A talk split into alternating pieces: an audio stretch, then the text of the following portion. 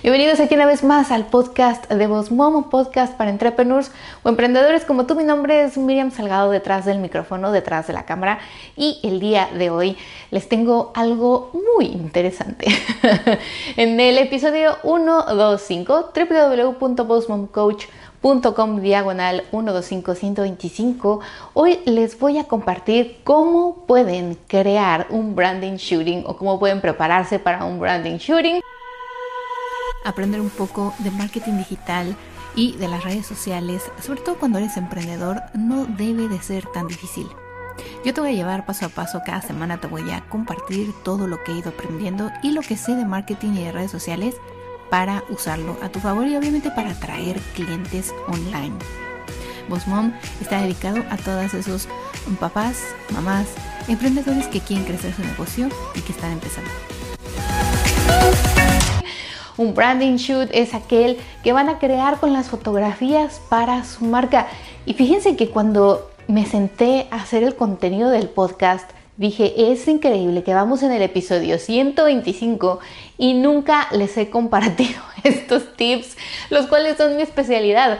Y hoy quería compartírselos obviamente con mucho cariño y espero que les sirvan y que obviamente descarguen el checklist que está incluido en este episodio. Pueden ir al link de la descripción del video, al link de la descripción del episodio del podcast y obviamente descargarlo directamente en nuestro blog post de la semana. Así que bueno, antes que nada, Aquellos que se preguntan qué es un branding shoot es eh, una serie de fotos que vamos a hacer en relación a tu marca. Sí, lo puedes utilizar tanto en tu website, en tus blogs, en tus posts de tus redes sociales, en tus videos, en tus IGTV, en todos lados. Tener una lista de imágenes de tu marca es sumamente importante.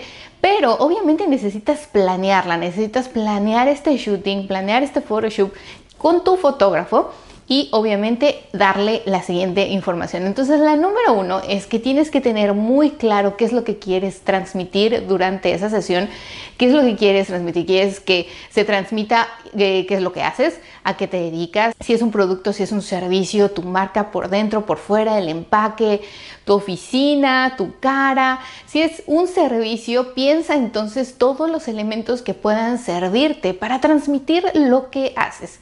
Después de que ya tengas esto bien definido y que obviamente es lo primero que te va a preguntar tu fotógrafo, después tienes obviamente que elegir el paquete con esta persona y tú, bueno, vas a ir a sentarte a negociar y a pensar cuántas imágenes necesitas y cuántas imágenes incluye su paquete. Después, la número tres es algo muy importante. Ustedes tienen que sentarse con la persona y decirle, ok, yo necesito imágenes para mi website, imágenes para mis redes sociales, imágenes extras para mis manuales, para mis menús, para mis videos, o sea, para todo lo que pueda ser complementario en el día a día. Las imágenes para tu website obviamente son las que vas a usar de fotógrafo y pueden ser todas esas. Sin embargo, deben de ser muy pensadas en los menús, en las páginas de tu website donde las vas a utilizar. Si no necesitas más de 50 imágenes, haz una lista de lo que necesitas. Tal vez necesitas muy necesariamente un headshot, es decir, una fotografía tuya profesional viendo hacia la cámara, algo muy cándida, algo más espontáneo, dibujando, escribiendo un blog, lo que tú quieras. Todas estas imágenes las puedes poner y anotar todo lo que necesito para mi website. ¿Qué más necesitas para tu website? Pues necesitas imágenes donde se vea tu producto. Si es un producto físico, todavía mejor. Piensa en aquel número de imágenes que necesitas. Si fuese más de cinco piezas. Si tú tienes una línea muy, muy amplia, tienes más de 50 piezas en tu catálogo, Piensa en cada una que represente o haz un bonche, ¿sabes? Júntalas, junta como los, por ejemplo, los accesorios es el ejemplo más fácil, porque dirías, bueno, todo, yo hago aretes y haces unas cinco imágenes de aretes diferentes e incluso en alguna un collage o pones todos los aretes de una forma muy bonita, estilizada por el fotógrafo. Después dirías los sets, tengo sets, harías otro, otras cinco de esas, después los collares, después los brazaletes y anillos. ¿Qué va a pasar? Que obviamente tú tienes que darle esa información al fotógrafo y el fotógrafo te va a decir, ok, yo te puedo tomar 5 de estos, 5 de estos, 5 de estos o en general 20 de los productos, tú me tienes que decir cuál es la que necesitas o después puedes comprar fotos adicionales, que eso es normalmente lo que a veces hacemos. Pero entonces ya tienes que necesitas tu headshot, que necesitas tu lista de productos o de servicios y adicionales, a lo mejor fotos tuyas un poco más de lifestyle, ¿sabes? Así como escribiendo, eh, tomando fotografías si fueras un fotógrafo en una sesión, un behind the scenes, eh, alguna otra donde sea, tal vez sea tu estudio o tu oficina. Piensa en todas estas que puedes poner en la forma del menú en contactos, en el blog post, en, ah, no sé, en contáctame aquí o conóceme más acerca de mí, todas estas cosas.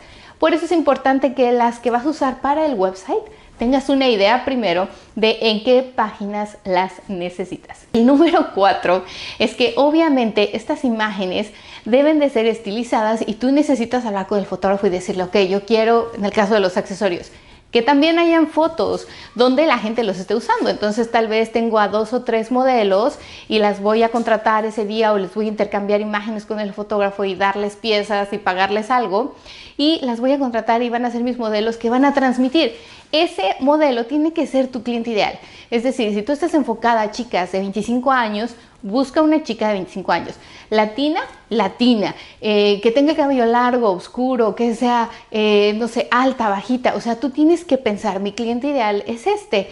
Y en base a eso vas a tener a una o dos modelos para poder hacer la sesión fotográfica de esas fotos extras que te van a servir para poder conectar con tu cliente ideal en las redes sociales, en los videos, en los catálogos, en el menú. Todas esas imágenes las puedes utilizar de diferentes formas. Además, después te puedes ver creativo y hacer más imágenes donde puedas poner textos para un manual, para un ebook, para hacer tips, para hacer un video, hacer slideshows. Eh, vas a mandar una propuesta a un cliente. Tienes todas esas imágenes donde se proyecta quién es tu cliente ideal, donde se ven las piezas modeladas, donde la gente las está usando. Las personas obviamente tienen que identificarse con esa persona. Trata de que no sea alguien que si tú no estás enfocado en un cierto mercado y contratas a una modelo que es de ese mercado, no vas a traer a tu cliente ideal y eso es muy importante y se los he dicho muchas veces. La gente cuando se ve, se proyecta y dice yo puedo ser esa persona, es cuando hace mejor conexión con tu marca o tu producto y es cuando realmente lo consume. Entonces ya que tengas todo esto preparado, escojan el lugar. Si el fotógrafo no tiene un estudio o tú crees que es mejor que venga a tu lugar, a tu oficina, a tu espacio, a tu estudio o a tu restaurante, a tu local, platícalo con el fotógrafo y dile, mira, a mí me gustaría tener fotos así, de este estilo, en mi espacio, en mi local, en mi oficina, en mi estudio. Más sin embargo, también me gustaría hacer algunas en locación, ir a algún otro lugar. Todo depende de lo que tú quieres transmitir, de los primeros pasos que mencionamos, para que obviamente obtengas el resultado que quieres y el fotógrafo pueda brindarte mejor ayuda, mejor servicio y pueda enfocarse en realmente transmitir eso que estás pidiéndole, eso que estás solicitando y que quieres. Después de todo esto, tienes que trabajar de la mano con el fotógrafo y obviamente ir y venir con ideas, hacer un Pinterest board. Eso es algo que me encanta hacer con mis clientes, sobre todo de branding. Porque cuando ustedes crean un Pinterest board, pueden poner ahí fotos de inspiración, fotos que transmitan algo de conexión con tu cliente, de colores, eh, saben, estas paletas de colores que ya diga, yo quiero utilizar muchos tonos dorados, o quiero utilizar tonos verdes, o quiero utilizar rosados porque es mi marca, como que se enfoca más a lo sweet, a lo romántico, a lo dulce. La personalidad de mi marca es así, o más oscuros. Si ustedes crean un Pinterest board, los dos o las dos pueden trabajar juntas poniendo ideas y obviamente visualizando mejor el momento. Cuando ustedes ya tengan esa creación, tanto tú y el fotógrafo van a tener una visión exacta y van a poder aprovechar el tiempo de mejor manera y la planeación se va a dar obviamente con mucho más éxito. Y obviamente también aquí algo extra es que te tomes el tiempo, decidas el día, el mejor horario y que ese día vayas con todo el material. Hagas una lista una noche antes o dos días antes de todo lo que necesitas llevarle al fotógrafo. Si son piezas de productos, selecciona muy bien las piezas. Ve cuáles son las que representan en sí tu línea de productos. Si te decía, tienes más de 50, son muchas. Entonces enfócate en las que de verdad van a traer clientela, tus más vendidos, los que realmente puedes volver a distribuir o a vender Si eres un servicio, entonces piensa, si eres un fotógrafo necesitas una cámara, necesitas una laptop, un celular, un, a lo mejor donde se vean flashes, eh, una sombra, o sea, haz una lista de todo lo que necesitas, de tu menú, de catálogos donde se vean que hiciste otras sesiones, en fin, es mejor llevar más que menos. El fotógrafo te va a ayudar obviamente a poder estilizar todas las imágenes y que obviamente puedas tener los mejores resultados y las imágenes de mejor calidad, de mejor estilo y que proyecten lo que tu marca vende. No solamente el estilo del fotógrafo es importante también. Obviamente si tu estilo eh, tiene que ser algo más moody, oscuro, con muchos efectos, si tú quieres algo con humo y que salgan rayos casi casi de las imágenes, búscate un fotógrafo especializado en eso. Si eres más de natural light, colores más claros, más suaves, eh, de luz natural, pasteles y todo esto, búscate un fotógrafo enfocado a eso. Además, también te recomendaría mucho que el fotógrafo se especialice o una de sus especializaciones sea fotografía de marcas y de productos, porque él también tiene una visión diferente, está más enfocado a esto y ha tenido más experiencia con otros clientes. Sin embargo, puedes también hablar con otros fotógrafos que hacen eh, servicio de retratos, de portraits o de bodas.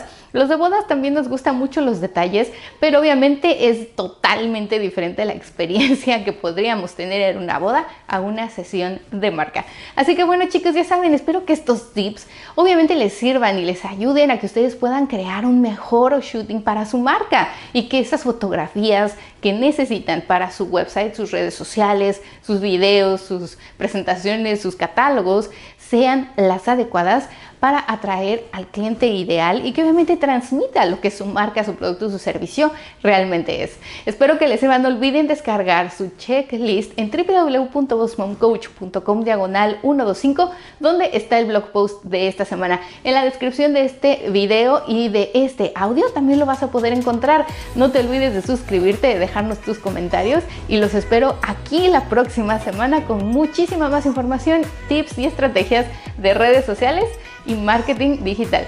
Que tengan un muy bonito y exitoso día. Chao, chao.